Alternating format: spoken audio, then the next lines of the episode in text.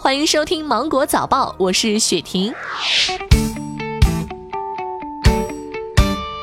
最高法发布修改后的关于民事诉讼证据的若干规定，规定指出，当事人将微博、即时通信等电子数据作为证据时，要提供原件。直接来源于电子数据的打印件或其他可以显示识别的输出介质，可以视为电子数据的原件。二十六号，普斯资本就熊猫互娱投资纠纷一事发表声明，声明称，普斯投资实控人为熊猫互娱投资者提供了连带担保，导致公司债务牵涉到个人，所有投资人已得到赔偿，二十亿元巨额投资损失将由普斯投资及实控人承担。天眼查数据显示，普斯资本实控人为王思聪。真功夫餐饮因为使用酷似李小龙形象图标用作商标，被李小龙公司诉至上海二中院，索赔经济损失二点一亿元，以及维权合理开支八点八万元。信息显示，李小龙公司法人代表为李小龙的女儿。二十六号，真功夫回应被李小龙女儿起诉，表示时隔多年被起诉，他们也很疑惑，并称正在积极研究案情，准备应诉。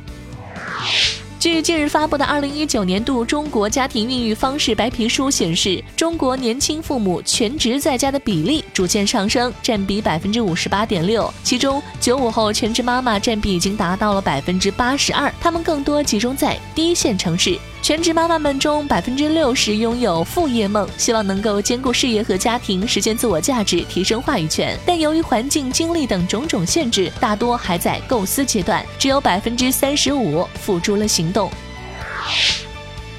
巴黎圣母院一半的概率无法挽救。据美联社报道，目前巴黎圣母院的脚手架正威胁着其三个拱顶。圣母院主教称，有百分之五十的可能无法完全挽救圣母院，只有安全挪走这五万节脚手架，二零二一年才能开始重修工作。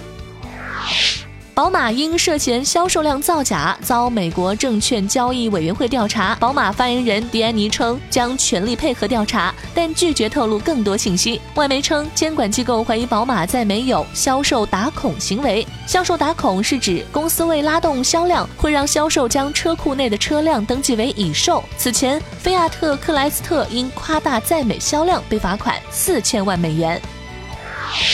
很多人晚上浏览手机会打开手机的夜览模式，那么手机夜览模式究竟有用吗？研究显示，四百至四百五十五纳米的短波蓝光会对人体产生危害，影响视力和睡眠。短波蓝光大量存在在手机、电脑等电子产品产生的光线当中。有研究指出，大部分手机的夜览或护眼模式虽然减少屏幕照明发出的蓝光，但对睡眠无益。专家建议，夜间看手机应该开一盏小灯，最好是坐着，不要卧着看，注意眼睛休息。